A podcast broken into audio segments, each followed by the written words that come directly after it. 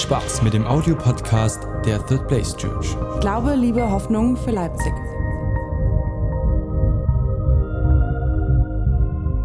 Okay, Leute, wir steigen direkt rein. Die erste Folie sehen kann.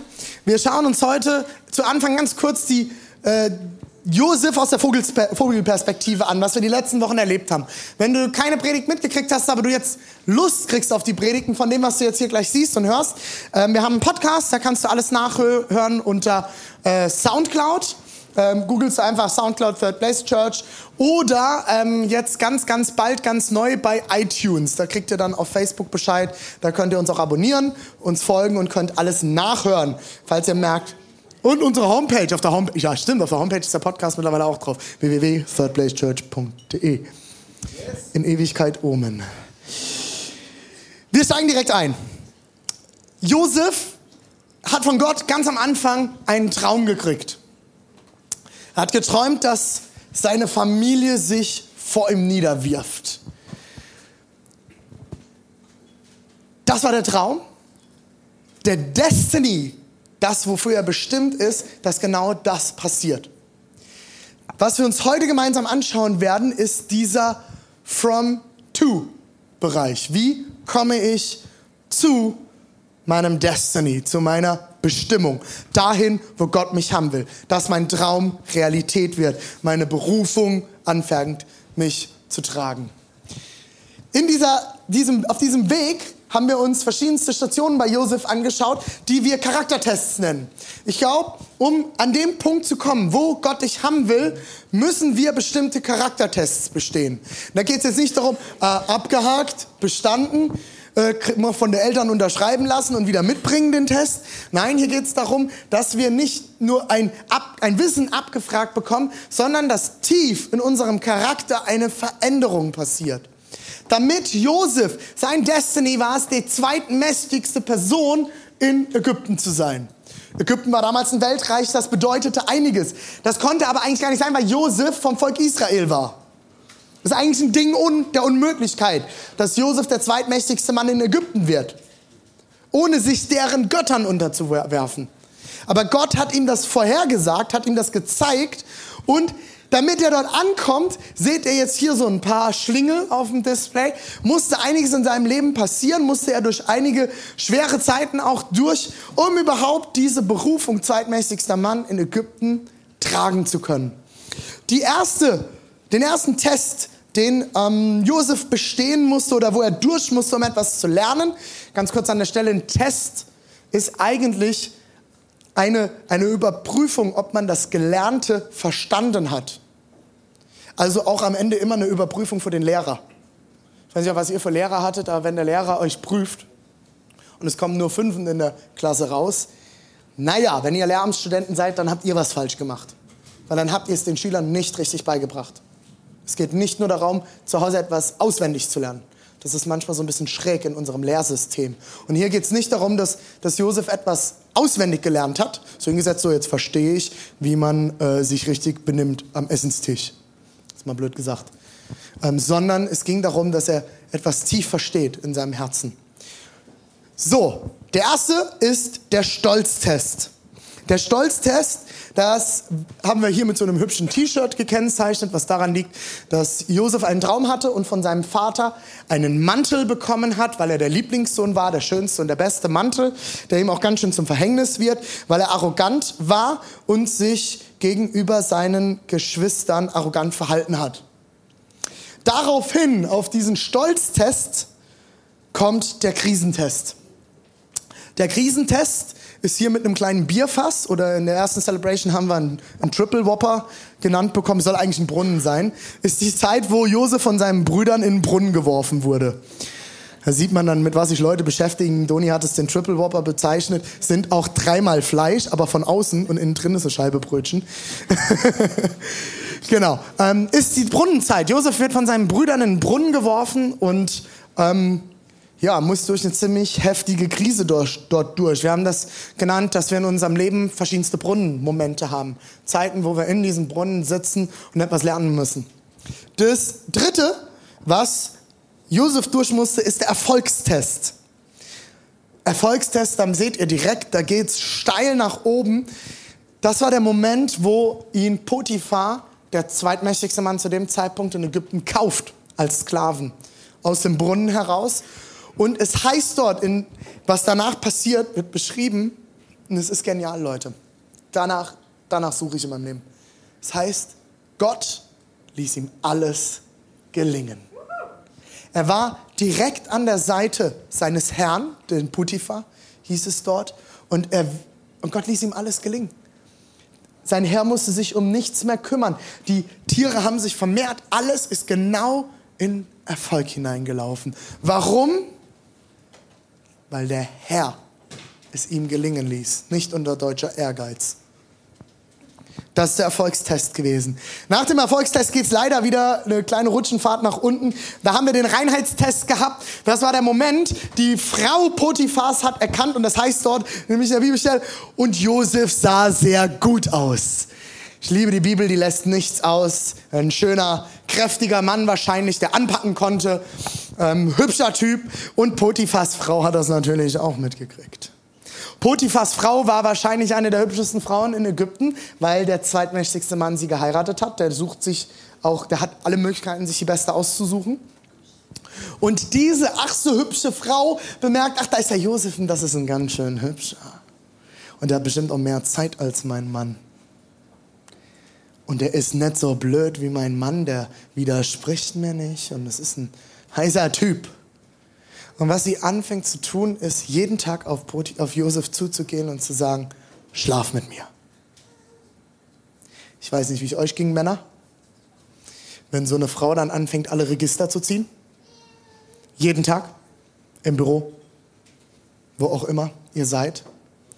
Und Josef widersteht. Er sagt, nein, ich werde meinen Herrn nicht hintergehen. Und was passiert ist, die Frau wird sauer und gaukelt vor, dass Josef sie vergewaltigen wollte. Und da kommen wir dann in den Belastungstest, wo es noch ein Stückchen weiter bergab geht. Josef landet im Gefängnis.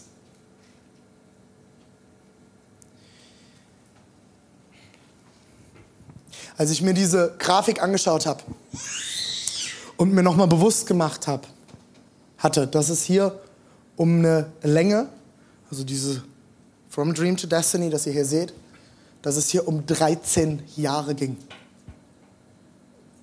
In dem Moment habe ich mir nochmal die Frage gestellt, wie hält man das aus? Wie ist das möglich? Das hält auch kein Mensch aus. Ist ja jetzt auch nicht so ein schönes Gefängnis gewesen wie jetzt manchmal heute. Gefängnis ist immer nicht cool, aber da gab es kein WLAN und keinen Fernsehanschluss und ich glaube auch keinen Fitnessraum. Im Psalm, wo wir uns nachher nochmal anschauen, steht, dass er ein Eisen um den Hals gekriegt hat, Ketten um die Füße. Dem ging es richtig dreckig. Und das auch noch, Leute, unschuldig. Das war nur die Krönung von den Dingen, die er davor erlebt hat. Und ich habe mich ganz doll in der Zeit nochmal auseinandergesetzt damit, dass wir eigentlich, ich spreche jetzt hauptsächlich zu meiner Generation, wir eigentlich gar nicht mehr kennen zu leiden. Wir kennen das nicht mehr. Wir sind im Wohlstand aufgewachsen, uns geht's gut und wir können nicht mal was dafür. Jetzt doch mal ganz ehrlich, kannst du was dafür, dass du in Deutschland geboren bist? In einem Land, wo es ein Sozialsystem gibt, wo es eine Schulpflicht gibt, wo du versorgt bist, wo du niemals hungern musst? Ich kann nichts dafür. Und wenn ich dann die Bilder aus Klausnitz sehe vom Wochenende, wo Leute vor diesem, vor diesem Flüchtlingsbus anfangen zu demonstrieren und schreien, wir sind das Volk, kann ich kotzen. Sorry, wenn ich das so krass sage, aber ich kann kotzen.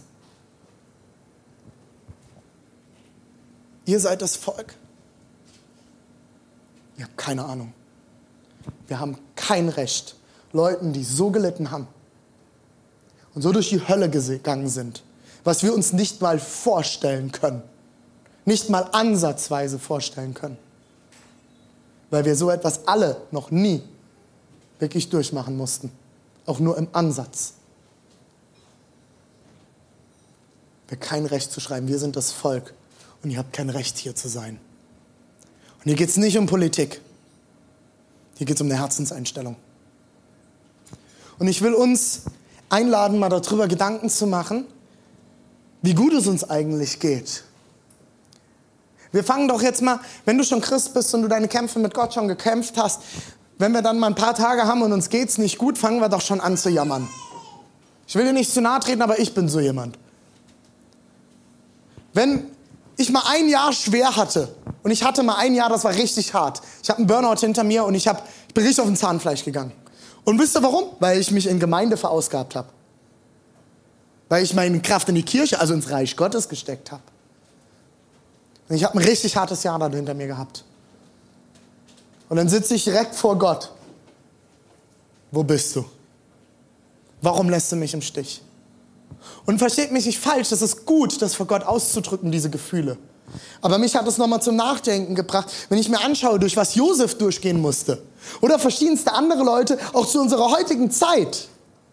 Ich habe heute Mittag noch ein Video gepostet von einer Gruppe, die nennt sich Israel Aid und, und äh, ist am, an der Küste von Griechenland und fängt die Flüchtlinge auf. Und wenn du dann diese Babys siehst, wie die dort ankommen, frierend und verhungert, dann sitze ich da vor meinem Bildschirm und dann kommen kurz Tränen und dann denke ich, wow, krass, das, ich habe keine Ahnung. Und im nächsten Moment fange ich wieder an zu jammern, wie es mir geht. Ich will uns heute einladen in dieser Predigt. Und es wird am Ende werde ich da nochmal drauf eingehen, den Hintern hochzukriegen und aufzuhören zu jammern. Uns geht es so gut wie nie zuvor. Wir sind die erste absolute Wohlstandsgeneration, die kein Leid mehr erleiden musste. Kopfweh, Tablette rein. Schmerzen, Tablette rein. Wir haben immer irgendwelche Lösungen, um unser Leid zu mindern. Und ich sage nicht, dass du nicht vielleicht auch schon mal in deinem Leben gelitten hast. Versteh mich nicht falsch. Vielleicht hast du sexuellen Missbrauch durch, anderen Missbrauch. Das ist hart. Und dann wirst du das wahrscheinlich noch viel mehr verstehen, was Josef durchmachen musste. Aber die wenigsten von uns in unserer heutigen Zeit kennen Leid. Und dann erheben wir uns über Menschen, die wirklich gelitten haben und weisen sie zurück. Das einfach mal als Randnotiz an dieser Stelle.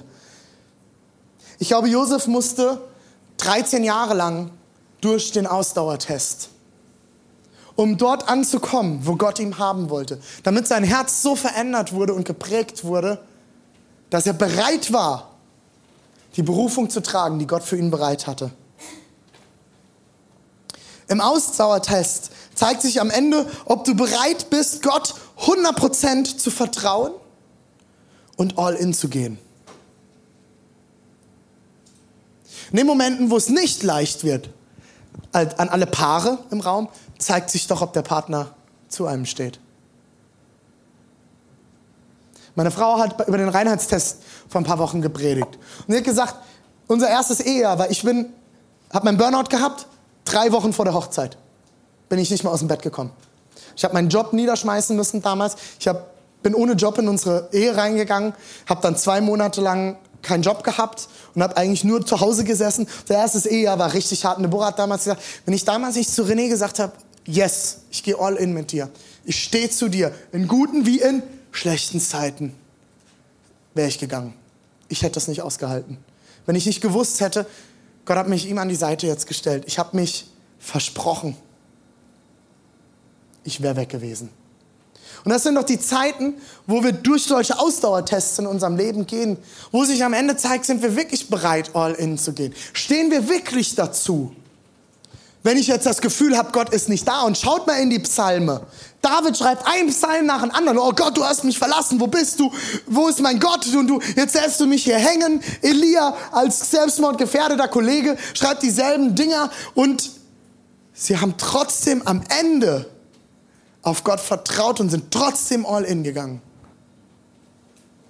Josef genauso. Ich will nicht wissen, was, wie es Josef in diesem Gefängnis ging. Und dann gibt es ein, ein Zeugnis davon, dass Josef angefangen hat, Loblieder zu singen. Genauso wie Paulus im Gefängnis fängt an, Lobreich zu machen.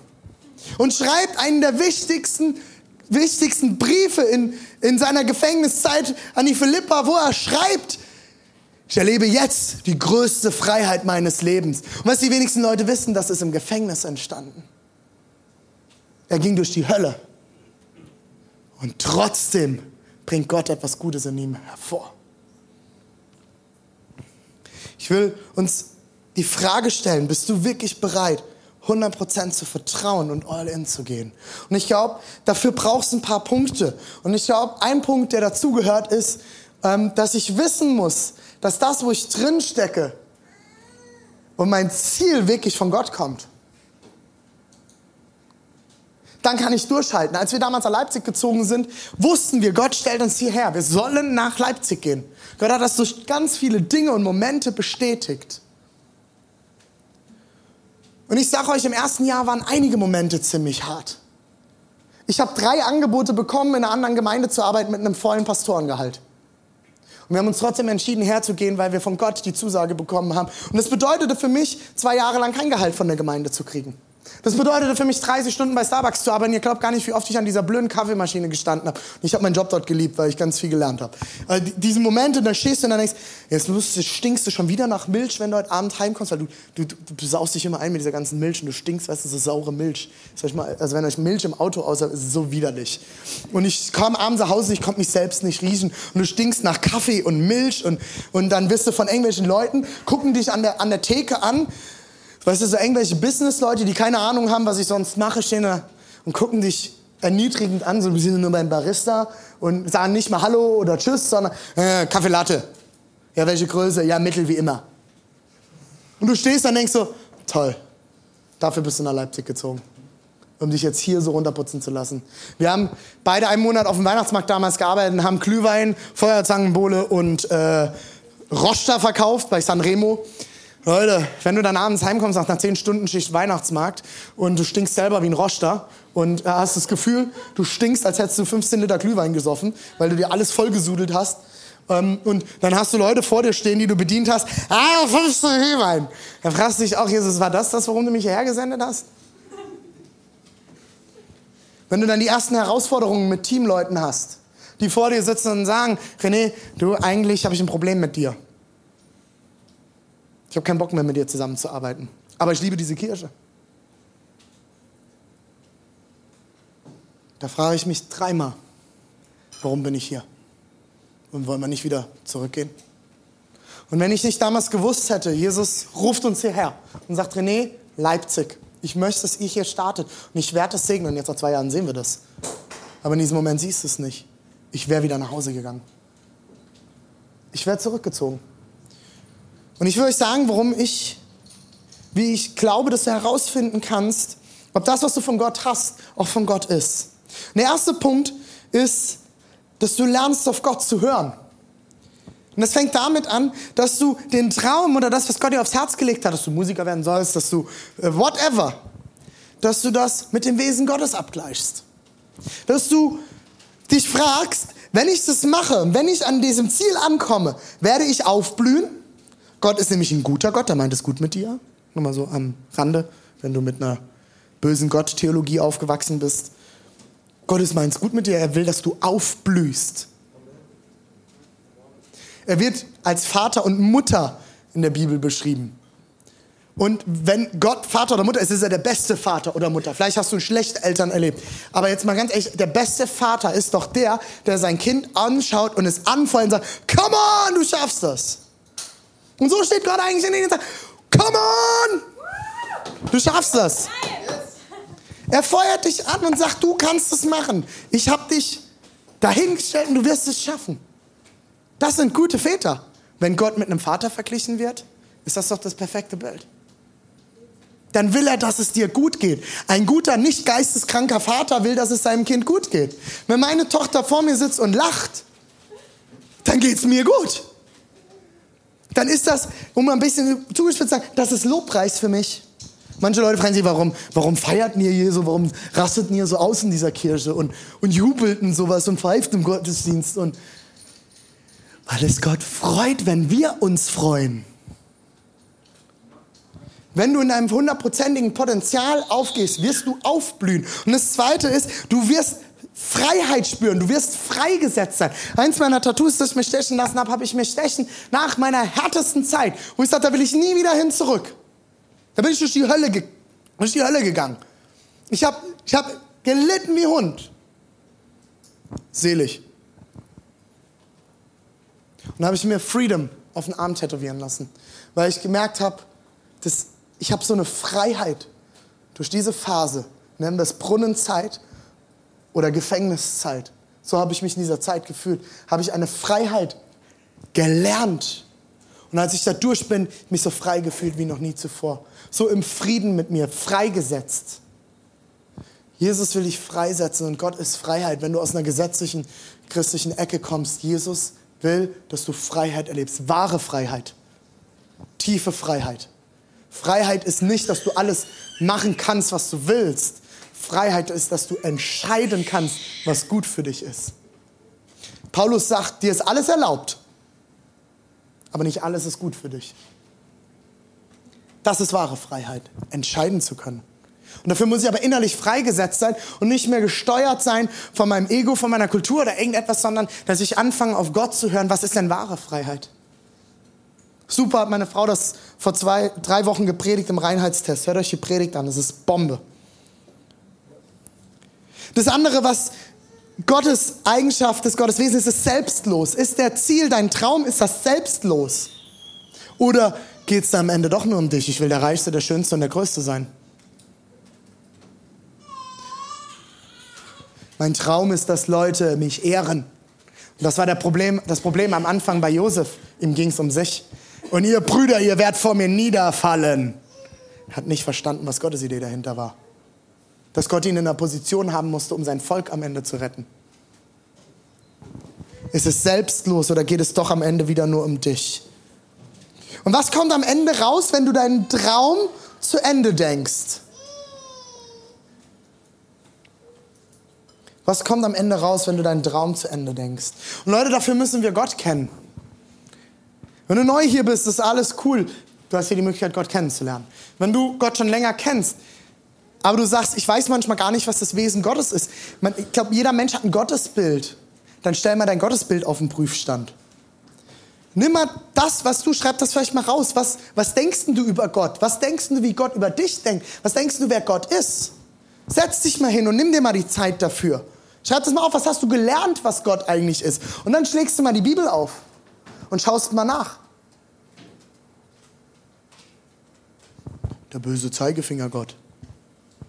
Gott hat mich da ganz schön erneuert, als ich gemerkt habe, was er eigentlich, wer er eigentlich ist. Das zweite ist, oder der zweite Punkt von auf Gott hören ist, dass du den Traum anfängst mit dir zu vergleichen. Und ich glaube, wir kennen alle diese Situationen. es gibt so Leute, die sind dann bei DSDS oder äh, X-Factor und wie diese ganzen komischen Casting-Shows. Ich habe keinen Fernseher mehr zu Hause. Das entsorgt. Das hat mich kaputt gemacht. Ich kann damit nicht umgehen. Ich finde den Ausknopf immer nicht. Und dann habe ich irgendwann gesagt, ich will keinen Fernseher haben. Wir haben, wir haben zwar einen Fernseher, aber ich gucke da nur Filme gezielt drauf. Ich finde den Ausknopf nicht. Der existiert bei mir auf der Fernbedienung nicht. Deswegen kenne ich die gar nicht mehr alle. Ich weiß nur, damals habe ich DSDS geguckt. Und das ist so die, so die, die besten Momente, ne? wo du dann als, da vor deiner Klotze sitzt und dann macht sich so richtig einer zum Affen. Der kann es einfach nicht. Und das im ersten Moment kommt so ein Fremdschämen-Moment und im nächsten Moment denkst du, Alter. Und du lachst dich einfach nur kaputt. Meint er das jetzt ernst? Jetzt ehrlich?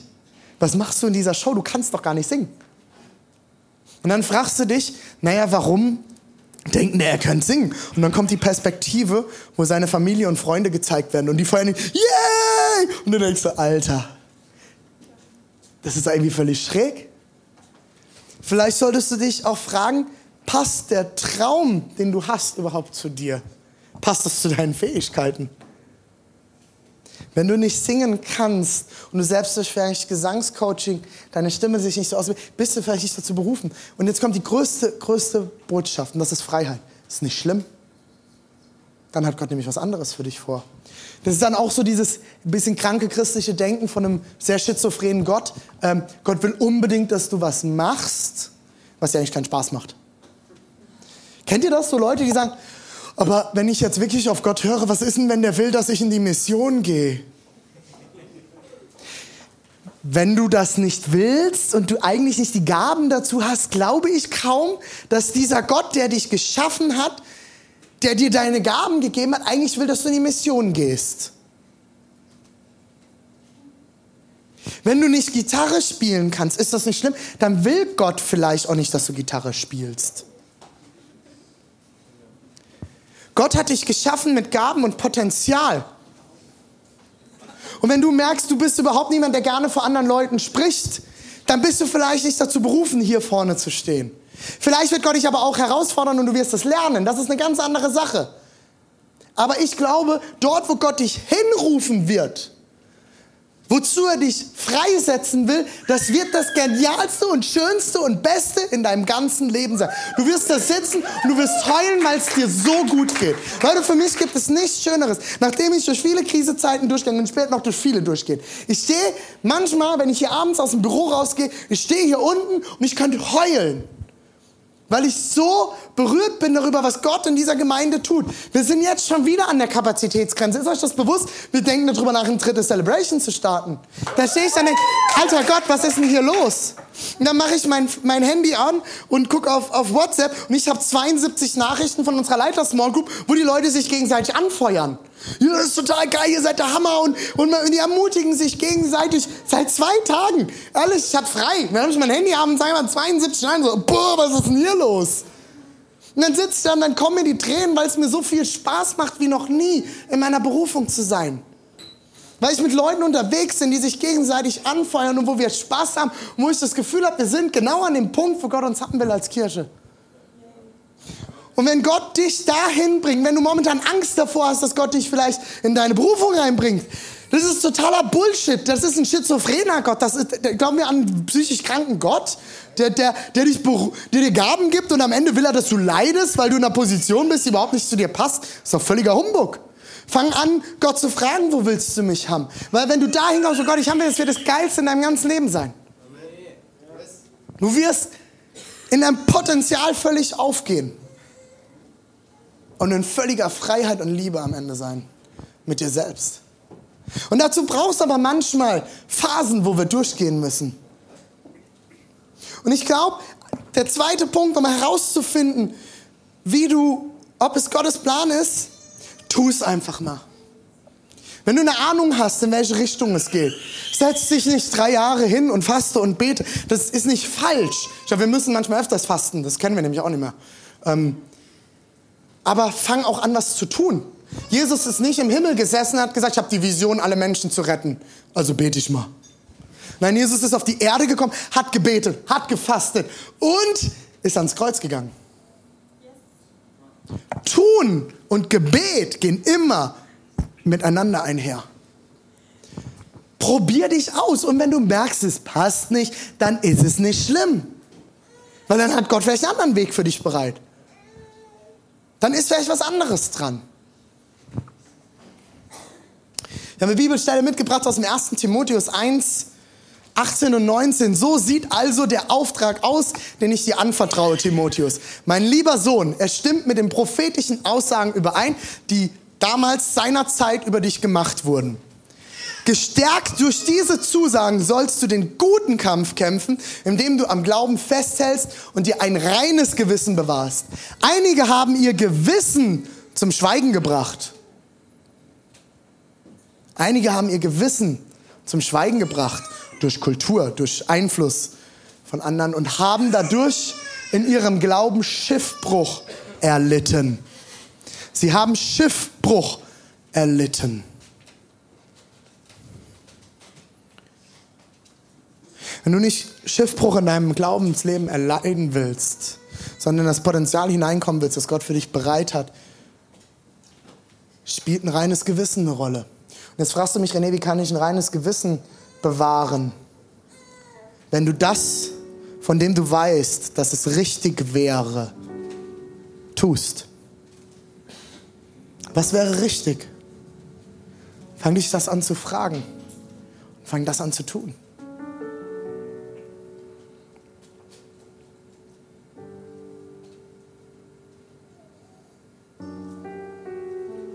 Wenn du mit deiner Vision nicht Schiffbruch erleiden willst, musst du anfangen, etwas zu tun. Timotheus musste etwas tun. Und wenn du einen Traum hast, aber nichts tust, kann das an drei Gründen liegen. Der erste Grund, warum wir einen Traum haben, aber eigentlich nichts tun, ist, du glaubst Gott nicht. Du glaubst nicht, dass Gott es gut mit dir meint. Du glaubst nicht, dass Gott was Besseres mit dir vorhat. Du glaubst nicht, dass Gott überhaupt was mit dir vorhat, weil ich bin viel zu klein, ich krieg's eh nicht hin und ich bin zu, zu dämlich und zu dumm und zu schlecht aussehend, zu unbegabt. So der René, der ist ja begabt, der kann predigen, der ist Pastor. Leute, ihr glaubt gar nicht, was ich alles nicht kann. Deswegen habe ich ganz viele Leute, wir haben 70 Mitarbeiter, die dieses Baby hier mitstemmen, ohne die ich nichts wäre. Sag mal, die wichtigsten sind die, die draußen begrüßen. Ohne die kann ich hier nichts machen. Wenn Leute nicht freundlich willkommen geheißen werden, ist meine Predigt für den Hintern. Du glaubst Gott nicht. Das Zweite, du glaubst, dass der Traum es nicht wert ist. Dann zwei Dinge. Entweder der Traum ist nicht für dich oder er ist noch nicht vollkommen, dass du ihn noch nicht vollkommen siehst. Weil wenn der Traum es wirklich wert ist, und das ist das, was wir erlebt haben, als wir nach Leipzig kamen, dann werden wir dafür kämpfen. Dann lasse ich mich nicht von einem kleinen Wind aus der Bahn werfen oder auch von einem größeren. Und der dritte Punkt ist, du glaubst, dass du es nicht kannst oder schaffst. Und ich glaube, das ist einer der bekanntesten Punkte. Wir denken, wir können es nicht, wir schaffen es nicht, wir denken zu klein von uns. Und bei allen Punkten, glaube ich, geht es wieder darum, lern Gott besser kennen. Wie er über dich wirklich denkt. Und fang das an, über dein Leben zu proklamieren. Ich fange das momentan an, dass ich mich morgens hinsetze, meiner Zeit mit Gott, und ich richte mich morgens mit Wahrheiten, die Gott über mein Leben hat, aus. Und ich werf dem, der Interesse daran hat, dass ich nicht in mein Potenzial komme, die destruktive Macht, die manche Teufel, Satan, wie man es auch immer nennen will am Ende. Die Bibel kennt viele Worte dazu. Dem werfe ich das entgegen und sage, das hat keine Macht, Gott sieht Größeres in mir. Wenn du dazu Hilfe brauchst, kannst du dich gerne bei mir melden, ich habe ein Paper dazu. Gott geht den Ausdauertest mit dir. Du denkst, du schaffst es nicht, Gott geht ihn mit ihr. Gott gab Josef Erfolg. Nicht, weil Josef der Geilste war, der Beste, am meisten konnte, die meisten Gaben hatte, am besten singen konnte, whatever, und am besten aussah, sondern weil er auf Gott vertraut hat und ihn gefragt hat. Es ist Gottes Problem und du musst nur loslaufen. Wenn du dich commit, committest und sagst, ja Gott, ich gehe all in, wird er sich um dich kümmern. Das sind Wahrheiten, die wir in dem Moment uns erinnern müssen, wenn es wieder schwer ist. Ich glaube, Gott ist kein fieser Lehrer, der will, dass du scheiterst. Ich weiß nicht, was du für Lehrer hattest. Vielleicht hattest du auch so einen Lehrer, der schon frustriert war und keinen Bock mehr auf seinen Job hatte. Und du hast immer das Gefühl gehabt, der will eh nur, dass sie scheitern. Gott ist nicht so ein Lehrer, Gott ist ein Trainer. Ich weiß nicht, ob du Fußball gespielt hast oder irgendwas. Ein guter Trainer wird dich auch 12 oder 13 Runden um den Platz laufen, wo du schon denkst, nach 10, ich kann nicht mehr, weil er weiß, dass deine Muskeln dadurch wachsen. Weil es gut für dich ist, da mal durchzugehen. Und am Ende stehst du dann am Spiel, äh, Spielfeldrand und trinkst eine Cola oder was auch immer und denkst, yes, ich hab's geschafft. Gott ist ein Trainer, der mit uns durchgeht. Er kennt deine Bestimmung und weiß, was du lernen musst, damit dein Charakter tragen kann, was du sollst. Ich lese das nochmal vor und das ist, vielleicht ist das ein Satz für dich, ich ermutige immer mitzuschreiben. Manuell oder digital, wie auch immer du drauf bist. Kannst deine Schiefertafel auspacken, wenn du hipster genug bist. Er kennt deine Bestimmung und weiß, was du lernen musst, damit dein Charakter tragen kann, was er soll. Und ich will schließen mit dem letzten Bild. Und das ist die prophetische Perspektive. Das, was wir am Anfang sehen, wenn wir am Dreampunkt stehen, ist, wir sehen ein Stück vom Destiny, von unserer Bestimmung. So wie Josef ein Bild gesehen hat, einen Traum, wie seine Brüder sich vor ihm niedergeworfen haben und er hat es falsch verstanden, weil wir ganz viele Dinge nicht sehen. Und das sind die Herausforderungen, wie lang der Weg ist, wie es ist, hier am Ende am Ziel zu stehen und vor allem, wie es weitergeht. Und ich glaube, hier brauchst du eine prophetische Perspektive, die wir uns bei Gott abholen müssen und uns zu versichern, dass wir auf dem richtigen Weg sind. Gott sieht nämlich alles. Er sieht schon den Anfang und er sieht den Ende, das Ende. Dein Leben ist doch so ein kleines Stück im Vergleich auf die gesamte Ewigkeit. Aber du kannst in deinem Leben etwas tun, wenn du an deinen Destiny kommst, was Einfluss auf die Ewigkeit hat. Vielleicht sogar für viele andere Menschen. Dazu sind wir nämlich berufen. Und im Psalm 105, Vers 17 heißt es, Gott sandte einen Mann vor ihnen her. Josef wurde, wurde als Knecht verkauft. Sie zwängten seine Füße in Fesseln, in Eisen kam sein Hals, bis zu der Zeit, da sein Wort eintraf, das Wort des Herrn ihn bewährte. Im Hebräischen steht vor allem bei dem Verb äh, bewährte, ist ein, ist ein Verb hinten dran, das so viel wie prüfen bedeutet, und zwar aus der, aus der Eisenmetall, Edelmetallherstellung. Und zwar der Prozess, wo geläutert wird wodurch Hitze und Druck etwas Neues herauskommt. Das ist das Wort, das eigentlich dahinter steckt. Und interessant ist, dass, ähm, dass Josef an dieser Stelle, er hat sich bewährt, er wurde geläutert in harten Zeiten durch Hitze und durch Druck. In Edelstein ist eigentlich nur Kohlenstoff. Aber diese Kohle wird über Jahrtausende von Jahren durch Druck und teilweise Hitze und vielen anderen Dingen zu einem wunderschönen Rohdiamanten, der am Ende noch nicht funkelt, sondern der noch geschliffen werden muss. Und wenn Gott diese Diamanten in uns hervorbringen will, braucht es manchmal Druck und Hitze. Und dann kommen nicht einfache Phasen auf uns zu. Und ich will schließen mit den vier letzten Punkten. Und die, das sind vier Worte, hauptsächlich, und die würde ich mir wünschen, dass ihr euch die merkt.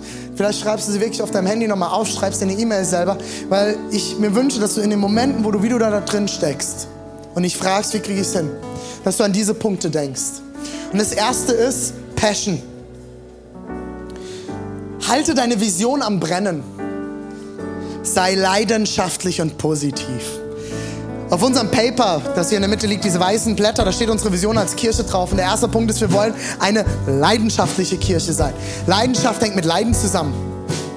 Das Leiden schafft. Aus Leid kommt Freude heraus. Aus Leide, aus kommt Leidenschaft, das, ist Passion, ich liebe es. Ich liebe es, dass wir leidenschaftlich miteinander sind. Und ich will euch ermutigen, Fokussier dich auf das, wo Gott dich hin haben will. Frag ihn, Jesus, wo willst du mit mir hingehen? Und geh los und halte die Leidenschaft am Brennen und sei positiv. Ich liebe es, dass wir als Kirche positiv sind. Vielleicht denkst du manchmal, wie können die so positiv sein? Frag dich das nicht, sondern lernen davon. Ich glaube, positive Kraft in Leidenschaft wird dich ans Ziel bringen. Der zweite Punkt ist, sieh, sehe, erkenne die destruktive Macht des Feindes in den Löchern. Es gibt eine destruktive Macht, ich habe das vorhin schon mal erwähnt, die nennt sich Teufel, Satan, wie auch immer du es nennen willst. Ähm, destruktive Energie, würden die Esoteriker sagen. Ich glaube, es ist, es ist der Feind, der uns davon abhält, in unser da hineinzukommen, wo wir eigentlich sein sollen. Erkenne diese destruktive Kraft. Und wenn du etwas ich weiß nicht, ob ihr den Satz schon mal gehört habt. Wenn, jemand, ne, wenn du was Negatives über jemanden sagst, musst du zehn positive Sachen sagen, damit das ausgeglichen wird. Das sagt man in der Seelsorge. Das heißt, wenn du destruktive Macht erlebst, brauchst du umso mehr konstruktive Macht. Und das ist Gott in unserem Leben.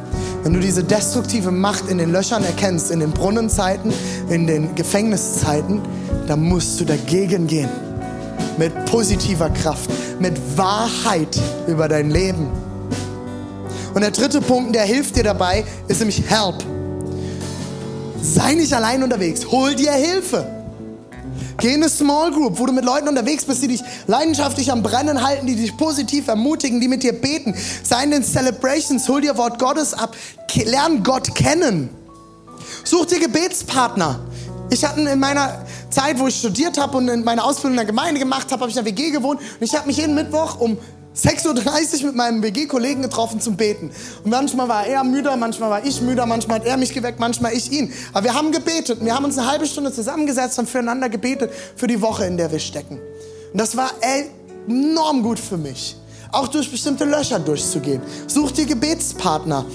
Leute, wir leben in einer Zeit, wo du so viel Hilfe und Input kriegen kannst wie nie zuvor. Les! Es gibt so eigentlich allen Themen gibt's Bücher. Fang an, dich fortzubilden. Wenn du merkst, du brauchst Direction, hol dir Bücher. Und wenn du nicht weißt, was du kaufen sollst, frag mich. Steffi kam im Letzten auf mich zu, ich glaube, ich soll ein Gebet mehr reinwachsen. Hast du ein Buch für mich? Kauf dir das Buch Reisezieher, das ist ein Hammerbuch. Kauf dir das Buch von Johannes Hartl. Das ist der Wahnsinn. Kauf dir den, besorg dir Material und arbeite dich rein. Das fällt nicht vom Himmel. Ja, Jesus, ich will wachsen. Bäm. Geil, Wachstum. Vielleicht ist es leider nicht. Fang an, Podcasts zu hören. Das Internet ist voll mit Podcasts zu allen Themen. ICF München, ICF Zürich, Hillsong. Ich kann dir tausend Podcasts nennen. Ich höre mir kontinuierlich alles Mögliche an. Sonst würde ich das hier gar nicht schaffen. Mit Input, mit Ideen, wie wir auch weitergehen können. Und fang an, Sachen dann einfach zu kopieren. Und dann wirst du merken, ob es passt oder nicht. Schau dir Predigten an und hol dir Mentoren und Coaches in dein Leben, die dich weiterbringen. Und der vierte Punkt ist Move. Setze den Ausdauertest nicht einfach aus, sondern beweg dich. Lass uns gemeinsam mal Move machen und aufstehen.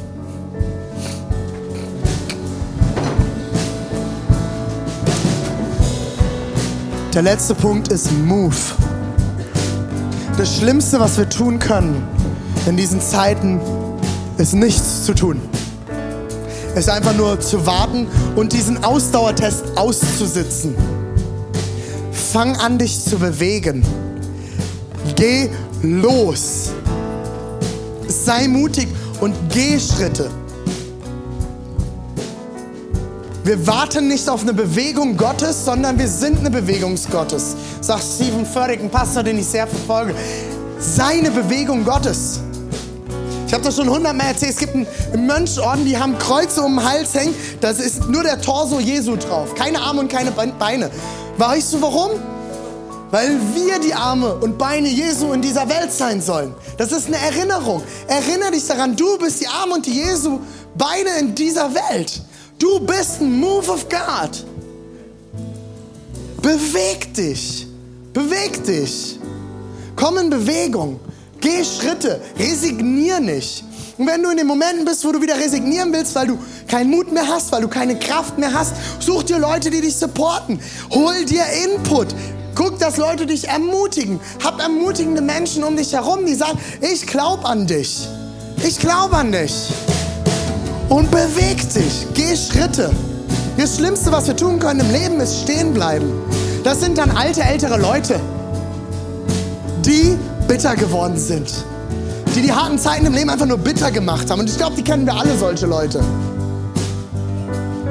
Beweg dich.